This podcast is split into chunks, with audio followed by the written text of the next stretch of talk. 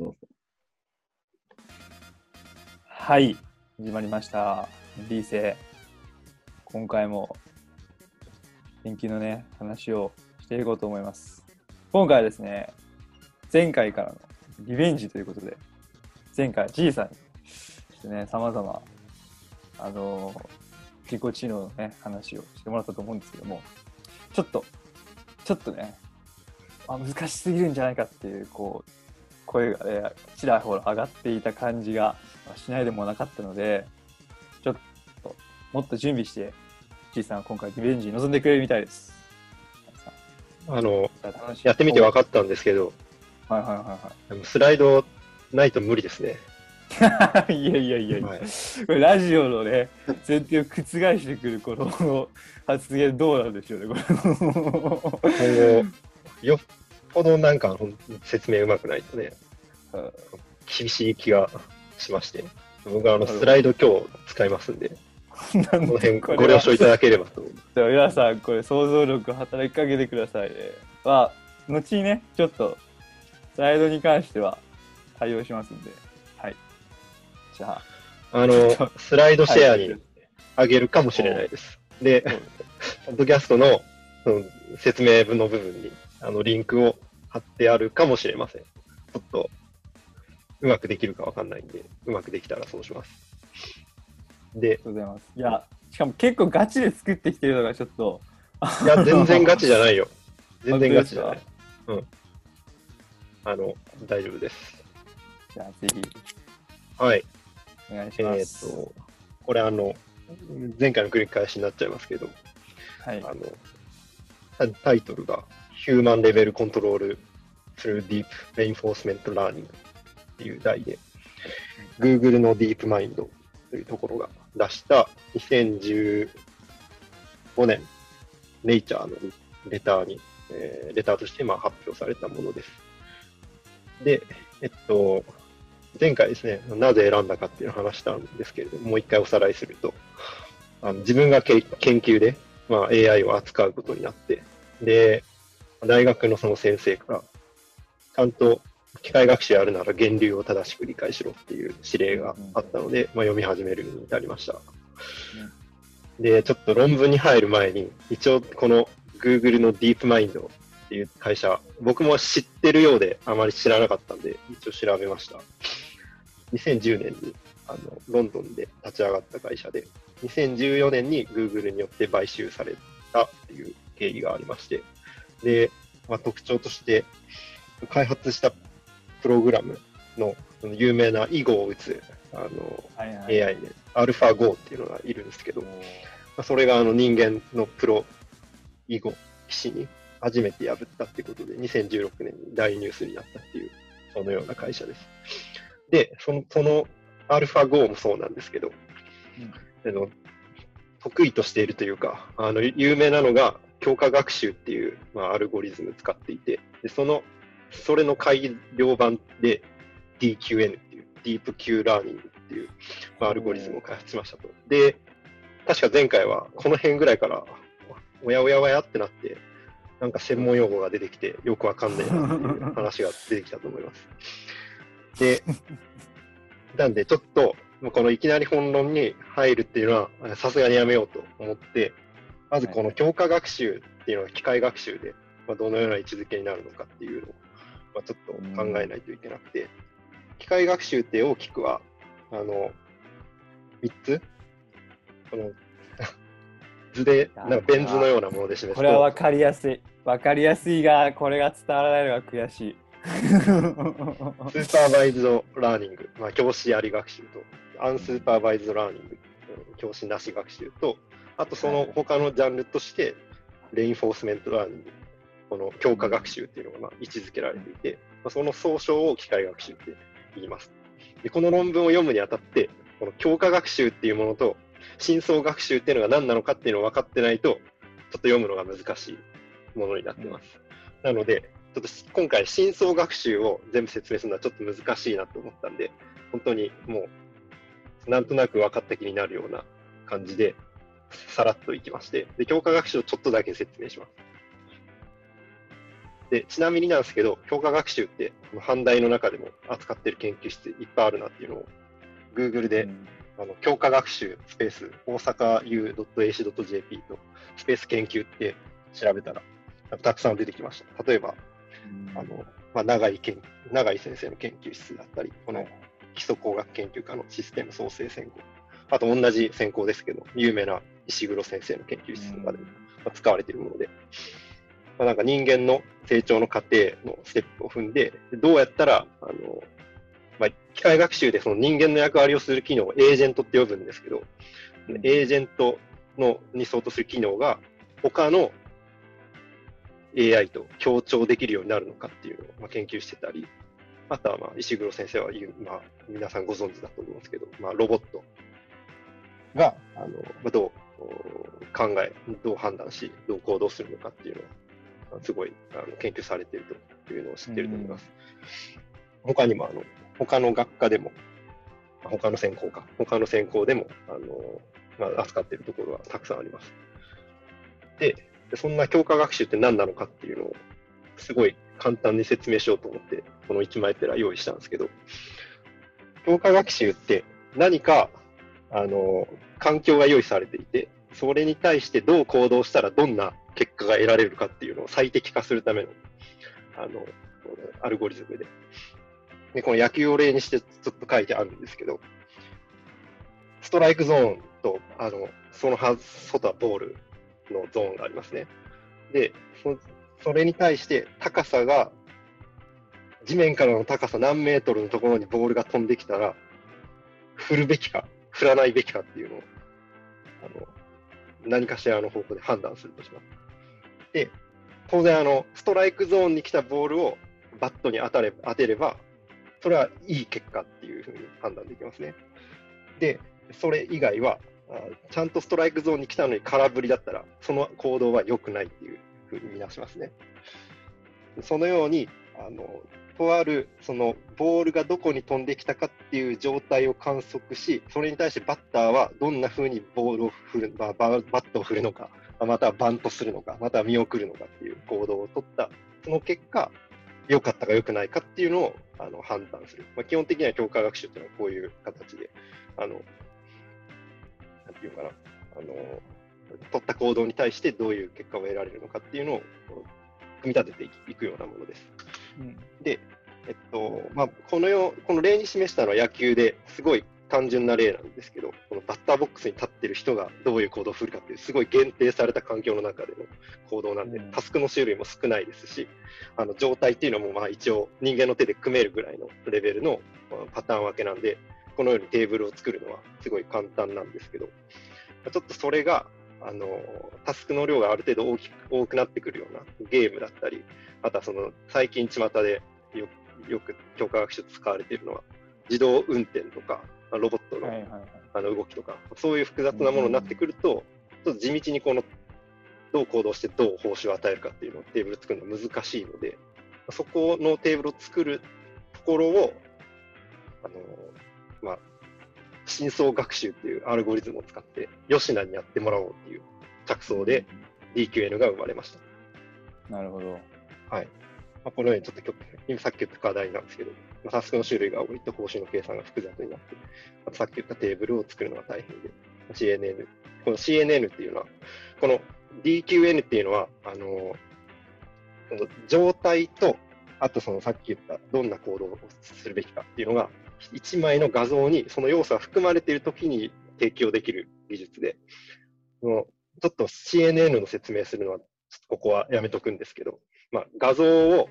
1枚なんかあの、深層学習というエンジンに食わせたときにあの、これは猫ですとか、これは犬ですとか、何かしら答えを言うやつとか、あとはなんか、なんだろうな、うん。こういう画像が来たときに自分は何をしないといけないのかっていうのをあの、まあ、答えさせるっていうのを、あらかじめ人間があの教えた後にそれを忠実にこなし、あのちょっと遊びを持たせて学習するっていう、そんなアルゴリズムなんですけど、それを使ってテーブルを作りました。そんな概要です。ちょっとここまで大丈夫ですか？大丈夫ですよ。なんとあ、か。よかったです。で、あとはもうあの難しい説明はしないんですけど、二郎さんいかがですか？だいぶ笑ってますけど、ついてきてますか、ジローさん。うん。まあ、おーいやいや。あ。苦い反応。ーまあしか言わなかった。ですかね。ああの、はい。と。なんで、ちょっとどういう、DQN が実際どういうものに使われてるのかっていうのを、うんこれあの、論文の中で評価の、評価するために使われたゲームの種類の一つで、ブレイクアウトというブロック崩しのゲームがあるんですけど、いやー、ひどいね。スライドどころか動画までスライドに貼り付けてくるあたり、これも。う、はい。リスナー殺しの。血でリスナーを。大変申し訳ございませんっていう感じなんですけど、まあこのように。で、このように100とは 回ぐらいなやって、ようやくなんかちょっとブロック崩し始めたなっていう、このこの1枚の絵の中にボールがどこにあって、で、自分はどこに動かないといけないのかっていう全ての要素が含まれてますね。で、この画像をうんフレーム単位で入力して学習させていってます。で、いい行動したら OK、悪い行動したら NG っていうのを、その得点を基準に判断させているっていうものになるんですね。で、まあ、大体、まあ、さっき出たけど、ろなん600回ぐらいかなしたら、なんとですね、この一番一発でブロック削りまくれるところをピンポイントで狙い撃ちできるくらい賢くなって、なるほど。もう超超うまいですね、これ。普通にうこまいね。の隙間だけなんか無駄に、無駄にうまくなるっていうことになりますね。いやー伝わるかなこのうまさ。あのね、説明するとですね、いやブロック崩しのね、上の裏側に入るように微調整をしだしたっていうですね。裏側っていう概念、年代的にみんなに追いついてるかもちょっと微妙ですけども。まあまあまあ。そうだね。この、このゲーム、僕も、なんか、パソコンがめっちゃ古い MacOS8 とか9とかの時代でやったことある？聞いたことない人が多いね、今の時代。1994年とか5年とか、そんなレベルですね。ドス時代、生まれてない可能性が高いですけど、俺も生まれてない。2000年生まれの人がだって今20歳だよね。絶対生まれてない。このゲーム20年ぐらい前にやってましたね、僕も。小学校入る前だったけど、あ、ギリギリそういう世代っていうことで。でなるほど。はい。まあおさらいすると、画像のピクセル情報とゲームスコアっていうのが機械学習の入力になります。で、それを元にして最適なあのコードは何かっていうテーブルを自動で作ってくれるっていうものが、まあ、DQN の特徴で、あとは、あの従来の、まあ、強化学習ですね、は、あのちょっとここ説明だいぶはしょっちゃってるんですけど、繰り返し訓練回数って同じことさっきのゲームさせるとめっちゃ膨大になって非効率なんですけど、それも効率化されるっていうメリットがあります。で、そんなこんなで、評価方法は、さっきのゲームは、このと50種類含まれるあたり2600っていうシミュレーターがあって、その中のブレイクアウトっていうのをさっき動画でお見せしました。ああ、はいではいはい。他にも、あのバーってなんかいろんな、あるいはレトロなゲームを実験させてみてね。で、やった結果、人間より、あ人間っていうのはその、ここでいう人間の基準っていうのは、一応、かなり上手い人をうんあの用意した時の、あの、どっちがスコア高く取れるかとか、どっちが先にクリアできるかっていう軸で判定させたところ、まあ50本あったうちの29本で人間の腕前を上回るっていうのが分かって、ちょっとここの一つ一つのゲーム詳しく見るの、ちょっと今回やってないんですけど、はい。さっきみたいなあの行動があの一つの画面の中で完結して、で左右に動くだけっていう、タスクの種類も割と少ないやつっていうのは、人間の、なんだろうな、こう 20, 20倍ぐらい、なんかめいい結果出したりするんですけど、画面がそのい次の瞬間別の画面に切り替わる。例えばなんかロールプレイングゲームとかやってると、なんかマリオマップが出てて、ね。あ、そうそうそうそう、はいそういうやつとかになってくると、だんだんちょっとなんかトントンになってきて、で、あとその、あ自分が取らないといけない行動、例えばそのダンジョンがマップで形成されていて、鍵取ってこないといけないっつって、その鍵を取った後に必要な扉を開けて、で、敵キャラを避けて、で、クリアするっていうくらいになってくると、あの、次のページ示すんですけど、それがあの、うんもう、なんて読むかちょっとわかんないですけど、このモンテズマーズ リベンジっていうやつ、ゼロパーっていう、まさかの何もできなかったっていう感じなんですね。で、余談なんですけど、これ2015年の時のものなんですね。で、だからこの時、あの、このゲームを、この強化学習使ってクリアできる人たち集まれみたいな感じでコンペみたいなのやってて、で、おー2018年になってから、なんかオープン AI っていう団体が、すげえハイスコア出したっていうのが、そういう記事はなんか見かけました。あのなんか今は、まあ、こういうちょっと複雑なタスクでもできるようなアルゴリズムが、この DQN っていうのをベースに、まあ、いろいろ派生して研究されてるっていう状態になります。ちなみに、この青色が、まあ、青色っていう先生、青色ねダメですね、これは。はい。聞いてる人はなんかもう、伝わらない、伝わらない。大変失礼しましこれはもう見る、見る人は見たらわかるんで、もう多分、た。はい。聞く人には説明しなく方がむしろ優しいかもしれない確かに。なかったことにするっていう。です。なんかやったことにしましょうけど。はい。じゃあ、そんなこんなでまとめなんですけど、はい。自分でどう行動したらどう報酬を与えるかっていうものを決め打ちでやる強化学習ではなくて、あの画像すとそのそれをいい悪いを判定するスコアさえあればできるという汎可性の高い強化学習を、まあ、この人たちは CNN っていう技術を使って組み合わせて開発した。でそれは、まあ、あたりっていうゲームの中ではそれなりの性能を示したっていう内容になります。論文の概要説明は以上になります。いやー、ありがとうございました。さあ、どうですか、まず。私は、さっきからこう、ニヤニヤと笑ってる二郎さん、ちょっと意見聞きたいところですね。あーあの、最初はなんか、何って、まあなんか、うん、ちょっと分かってるのか分かってないのかよく分かんなかったんですけど、あの、動画を見たら、あ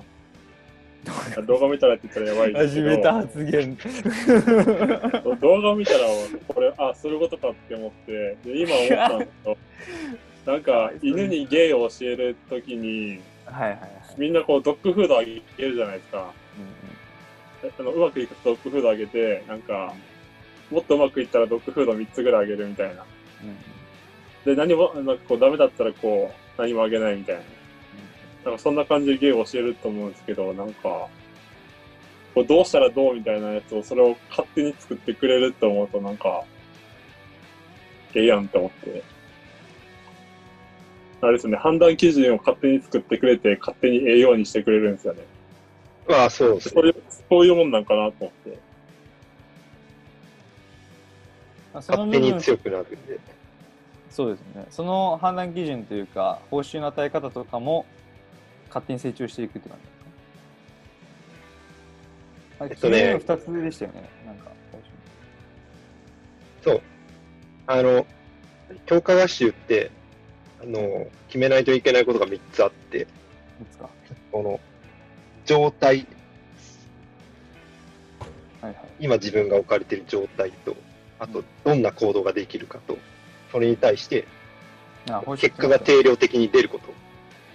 はいはい。で、この状態と行動っていうのが、この画像1枚ペラの中に含まれててうん、これを入力値にして、で、そのた、その、行った結果どうなるかっていうのは、スコアにこれは現れてるんで、初めて成り立つっていうものになるんですね。なるほど。だから犬になんかゲイ教えるってなった時に、なんか自動的に、あ、それはいい、いいね、それはっていうのが、なんか分かるロジックが一個組まれてると、勝手にやってくれるし、うん。それがないとちょっと厳しい。なるほど。だからさっきの死にゲーはちょっと、もう良いは悪い判断が難しかったですよね。あの、そうだねスコアが全然出なかったやつで。え、あの、良い悪いっていう判断基準と、なんていうか、こう、中間の、それはどっちだろうみたいな、そういう評価があるとうまくいかないんですか？いや、それがあったとしても、なんかあの、数式でちゃんとそれが、あの、その状態とその行動の中から、あの、計算できるものであれば大丈夫。うんでこれだ、このゲームだって、あの、ボールが床に落ちたらダメってなって、なんかあの、ボールがこのブロックを一個潰したらなんか、まあいいっていうのが、一応間接的にそれがスコアになって現れるから、一応推論できるじゃん。なんかそのように、なんか犬がどういう行動したらいいのかっていうのを、なんか規則を、規則性があれば大丈夫。なるほど。じゃあ私からもう一つ別の質問をしていいですか？なんかこれは、C、CNN を使ったことが、まあ、ものすごく画期的って感じなわけですね、これ。あそうですね。従来技術としては、その CNN がまあ使われることがなかった。となない状態だと、え CNN は深層学習でしたよね。深層学習のない教科学習だったってことですか？あ、そうそうそう。うーん、なるほど。で、この前多分 CNN がその、何でしたっけ、生物系の方からあ持ってきたみたいな。生物系じゃなくて何でしたっけ？あ、あれはあの、 neuroscience の動きを、まあ、ディープラーニングっていうのが一般的にそうなんだけど、うんその2つのニューロンっていう、うん。あのまあ、人間の理解っていう仕組みが、うん。異異なる2つの事柄の共通性を認識したときに、急に発火っていう現象が起こって、理解っていう概念につながるから。だから例えばなんかあの、この人とある人がいて、あの、ブラジルとメキシコの橋渡しをした人なんです、この人はっていうよりも、まあ日本人にとっては、この人は、ブラジルとメキシコでいう坂本龍馬みたいな人ですって言った方が、あ、はい坂本龍馬知ってっから、なんか理解した気になるわ、みたいな。そういう仕組みをもとにして、なんか深層学習っていうのは、異なる2つ以上の情報をインプットさせて、その規則性がどれくらいあるのかっていうのを、あの、変数として与えておいて、で、それを調整するっていうことを、あの、あらかじめ答えを何何何パターンかテンプレで用意したものを元にして、なんかバランスを取るっていうことをやってる。うんそれがもう画期的だったわけですね。今の説明でも、あれかな、ちょっと厳しい感じかな、もしかして。いや、と今は俺あの、俺は、あ、本当？俺は大丈夫ですよ。あまあちょっと二郎さんがもうさっきからもうにやけまくってるんで、ちょっとそこはわからないですけど。いや、僕全然専門じゃないんでわかんないですけど、なんかプロレプロセスはめっちゃ難しいんですけど、こうみなんかできてるものを見てるとなんかすごいことやってるんだろうなっていうことはわかりますけど、そのそれ以外のことが、ああ、わかんないですね、これ。まあ、今後要検討ですね、それは。どう？自分たちのやってることをいかに分かりやすく説明できるのかっていうのを、ちょっとより研究しないといけないですね。まあ私たちが成長していこうという、はい、ハンディ生の一つの課題ということで、はいこの辺りで。僕の HP がちょっとなくなってきたんで、それでは、今日は皆さん、ちょっと、まあ、多分リスナーの方々もね、HP 削られてるかもしれないですけれども、ぜひお互いにレベルアップできたらと思います。じゃあ、今日のハンディスはここまでで、また次回、よろしくお願いします。お疲れ様でした。お疲れ様でした。した